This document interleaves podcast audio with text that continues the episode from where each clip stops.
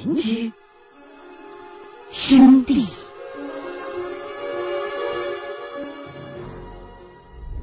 本节目新浪官方微博：清雪故事二零一零。那个被他请过来的笔仙儿，从一开始就没说实话，还教他怎么样去作恶、伤害、报复那些欺负过他的同学。血气方刚的少年，思考方式本来就还不够成熟，他呀。还以为这是哥哥在天之灵继续保护自己的一种方式。后来，这个笔仙又要求他供奉纸钱。至于为什么要供奉，却没有告诉这个孩子。听到这儿，我可知道，其实这是表明这个笔仙儿。将会慢慢的收走这个少年的命和灵魂，而那些笔仙儿让他收集的冥纸，是这只阴魂提前给这个孩子预备的。如此居心歹毒，我当然不会饶了他。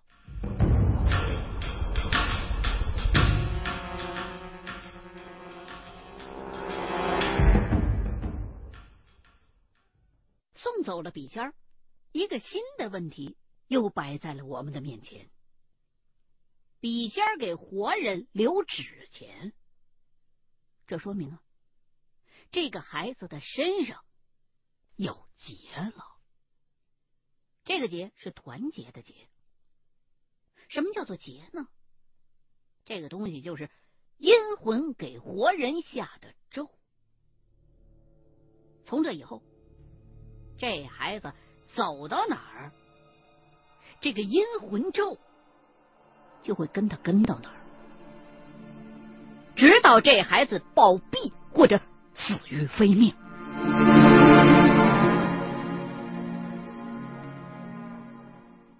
幸运的是，我知道这样的鬼咒应该如何去解。在这儿，我也想告诉给正在听故事的您。如果您在买卖东西的过程当中收到了冥币，可是呢又确认不了这冥币的提供者到底是人啊还是鬼，您呢就可以用以下的这个办法来解开这个结上。先取来一只瓷碗，碗底儿沾上一根白蜡烛。这支蜡烛的长度是有要求的，至少要一指长。粘完之后啊，您把这只碗倒扣在自己的头顶上，那蜡烛要点着喽。然后人跪下，心里头默念脏话，骂人，直到头顶上的那根蜡烛自己烧没了。接下来，您把那只碗从头顶上取下来，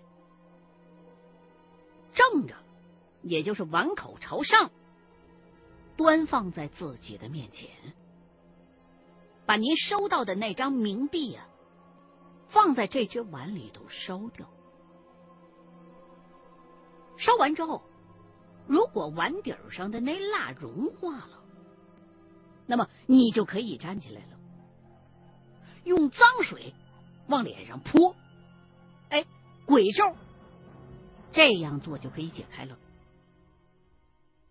这么做是因为大多数的鬼啊都爱干净，顶足长跪是首先向他表达一种尊敬，而在跪拜的时候心里头一个劲儿的骂脏话，是在告诉这只阴魂，其实我也不是那么叛逆的。烧纸是为了消灭你跟他之间的关联，最后脏水泼脸，意思是把身上的脏东西都彻底的带走。在我对这个孩子做完了以上的所有的步骤之后，又没收了他所有的阴暗工具，这事儿才算是真正的告一段落了。接下来，我还对这个孩子跟王姐做了很多的思想工作。一方面，我告诉这孩子，你啊，不用再害怕了啊。另外，你对你哥哥最好的怀念。就是快乐的活着，否则的话，你哥哥的灵魂在九泉之下也不会安乐的。另一方面，我也告诫着王姐，您呢，别老是忙着做生意，多关心关心孩子，特别是青春叛逆时期的孩子。离开他们家之后，我总感觉好像有些事儿没做完。再三回想之后，长途跋涉下了四层地下车库，我就开车去了先前开除孩子的那所高中。因为头一天去过，所以呢，我直接就找到了校长，告诉他，一所学校不仅仅应该教人知识，更应该教人懂得做人的道理。现在的高中生啊，本就是没有吃过什么苦的一代。从小过着我们这个年龄阶段的人很羡慕的生活，但是备受宠溺也导致有些孩子的性格有所偏差，喜欢恃强凌弱，欺负同学。如果学校放纵这些孩子们的行为，只怕会造成更多类似的悲剧。我虽然把自己的体会告诉给了校长，但是他明显没听进去。也罢，我也只能是坐到这儿了。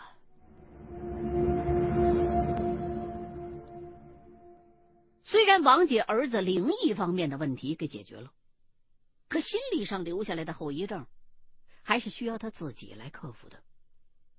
因为放心不下，所以后来我又几回给王姐打电话，得知事后他带着孩子去接受过一些心理辅导。孩子呢，目前也已经再次转学，逐渐的开始重新找回了从前的那个开朗、阳光的自我。王姐在电话当中一直不断的在感谢我，可其实我并不是为了听她的感谢，我真的很希望告诉她。您说再多的感谢，也比不上我听见那孩子从黑暗和绝望当中勇敢的走出来，重新回到阳光之下，回到妈妈和同学们身边，一天天好转的消息来的更开心。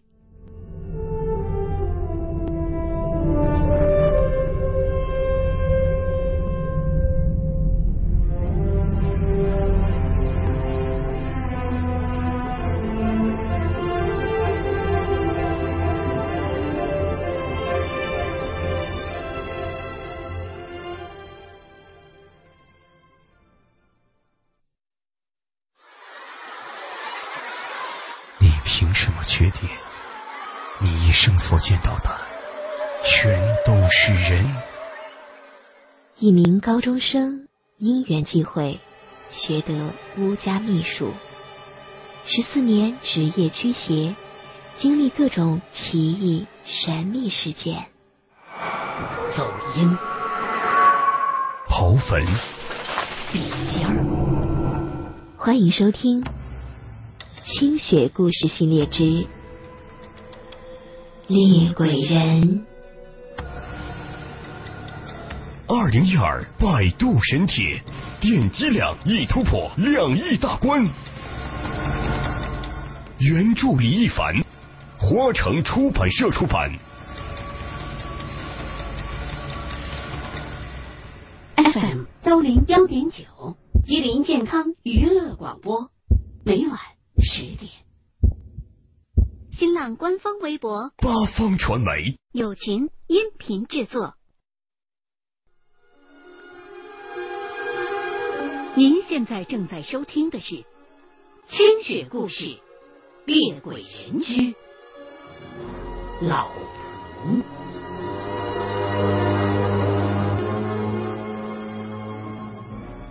FM 幺零幺点九，吉林健康娱乐广播，每晚十点。一提起重庆的有名的古镇，很多人的头一个反应就是瓷器口。的确，瓷器口这个地方算是重庆民俗文化的一处瑰宝。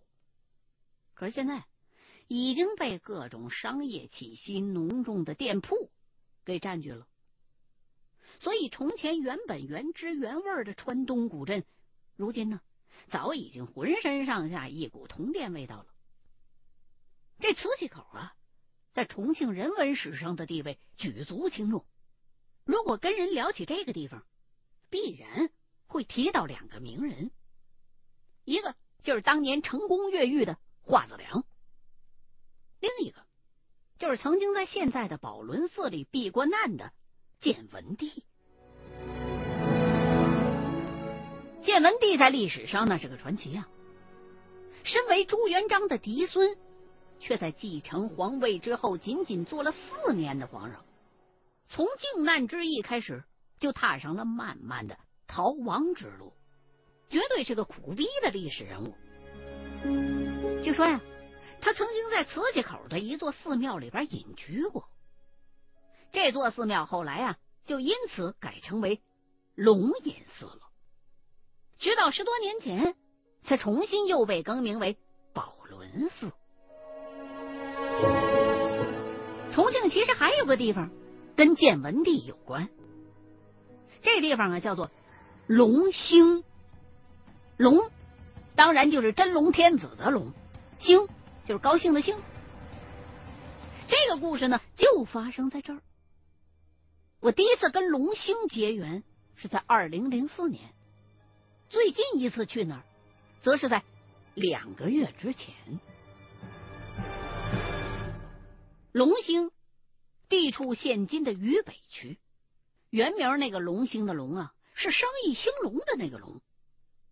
这儿啊，也是重庆的一处难得一见的清幽的古镇。跟瓷器口那嘈杂和喧闹相比，这儿明显是安逸清静得多。相传呢，当年建文帝逃难的时候，经过这儿，躲进了当地的一座小庙的佛龛下头，这才逃过了燕王追兵的追杀。此后呢，龙兴兴隆的那两个字就更名为龙兴了，真龙天子那个龙兴的龙。这龙兴的古镇街上有一家打铁铺子，打铁铺的对面有一家豆花饭。那青辣椒跟红辣椒组成的太极阴阳油碟，还有原汁原味的卤水弄出来的豆花，曾经把我给吃的热泪盈眶的。二零零四年的时候，我接到过一个道上的朋友打来的电话，龙兴啊有一家大户，请他去他们家族的祠堂里边看墙。我这位朋友啊，是长口十八梯附近的一个比较有名的水碗师傅。他们专业里边说的“看墙”，看就是光看的看，墙就是墙壁的墙。这看墙啊，类似于我们这一派里边所说的问路。需要请他去看墙，那么想必那一家啊是遇到了一些怪事了。而他打电话来邀请我一块儿去，则说明啊，这个业务他觉得他自个儿一个人是搞不定的。这次的委托人是当地一个世代的望族，所以啊，我也就不方便透露他们的姓氏了。事情的经过是这样的，当时啊。这家人聚集了分散在全国各地的子子孙孙们，一块儿来为一个家族当中的老者庆贺八十大寿。按照当地的民俗啊，他们的族人们会在长街之上摆起菜肴丰盛的流水席。但就在这期间，却发生了一些怪事儿。先是整整一个上午，米饭总是蒸不熟。其次，是回来了的后辈的小孩子们，一进祠堂就狂哭，怎么都劝不住。当时我这朋友一听，就赶过去了。到了那儿，他告诉那家人说：“这饭总蒸不熟啊。”是因为您家里头办喜事，可是呢没有上香告知祖宗，祖宗呢有点生气了，而小孩子哭个没完不停，这个也是祖宗在逗小孩子玩儿。可是呢，因为小孩子眼镜低呀，所以就被老祖宗那脸给吓着了，所以才狂哭不止的。解决的办法其实非常简单，饭不熟，哎，那就赶紧给老祖宗供饭供香啊。至于小孩哭，这解决起来就相对比较麻烦，必须啊得要立个水碗。我这朋友所谓的立水碗，可不是照水碗，这是两种完全不同的手艺。立水碗是拿了一只碗，碗底撒一些米下去，然后呢再倒上小半碗的水，接着拿过来三根筷子，呈静香的样子，用手扶着立在那碗里头，然后就告诉老祖宗们：“哎呀，这是家里头的孩子们回来了，您不要再吓唬小孩们。”接着。从筷子的顶端往下淋水，再松开扶住这三根筷子的手。这时候，如果筷子倒了，就说明啊，老祖宗没接受，不答应；如果那筷子真的立住了，没倒，这就说明啊，老祖宗答应不再吓唬小孩子了。当时啊。我这朋友就按照他们道上的规矩，给这家人家立了水碗了，而且老祖宗也答应了。本以为啊，这就没什么事了呗，可没成想，在他离开龙兴当天的晚上，这家人家又出怪事了。他们组里头有人起夜上厕所。经过二楼的走廊的时候，低头往下一看，就见一楼堂屋的那太师椅上坐着一个穿着青布长衫、手里边捧着一本书、正摇头晃脑念文言文的老头。上厕所的这位啊。就以为是家里边哪位嫡子嫡孙在回味家族的过去呢，就客气的冲他打了个招呼：“哎呦，这么晚您还读书呢？”然后就看见那老头把脸转过来了，张着嘴，歪着下巴，脸色惨白，直勾勾的看着二楼上的这个人，接着。呼扇了几下，就凭空消失了。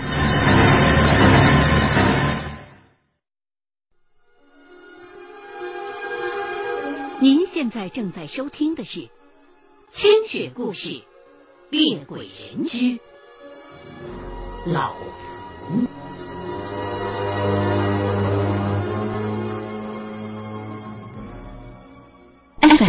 零幺点九。吉林健康娱乐广播，每晚十点。这一惊，把那人给吓了个不轻。第二天早上就没爬起来，高烧卧床，还胡言乱语的。有一些族人就信了他的遭遇，可是有些人不信。不信的那些就嘲笑说：“你昨天晚上是不是喝多了？清醒了就没事了。”信的那些人就联系上了先前发生的怪事觉得是我这朋友啊没处理干净，结果就打电话过来，先骂了他一顿，要求他赶紧过去，还不能让街坊邻居们知道。于是，我这朋友就只好叫上了我，陪他一块儿去料理这事儿。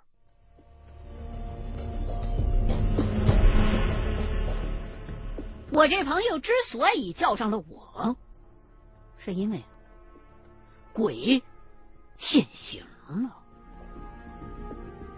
这说明啊，这只鬼一定是有道行的。他不抓鬼。这事儿只能由我来办。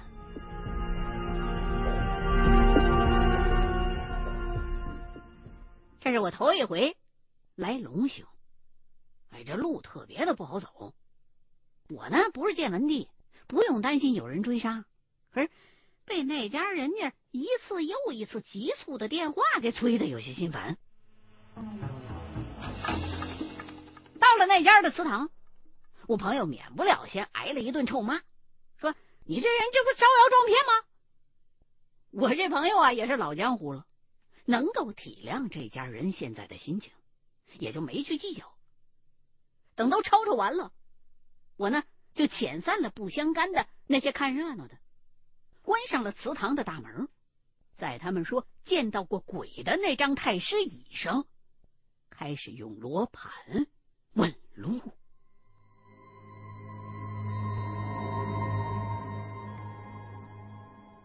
结果是悲催的，这果真闹鬼，而且这只鬼能量很强，是好是恶，现在还没有办法判断。可是能有如此强大气场的鬼魂，很难让人相信他是怀着善意的。当天晚上，我跟我这朋友。就住在了二楼的厢房里头，打算亲眼目睹一下这只鬼的真身。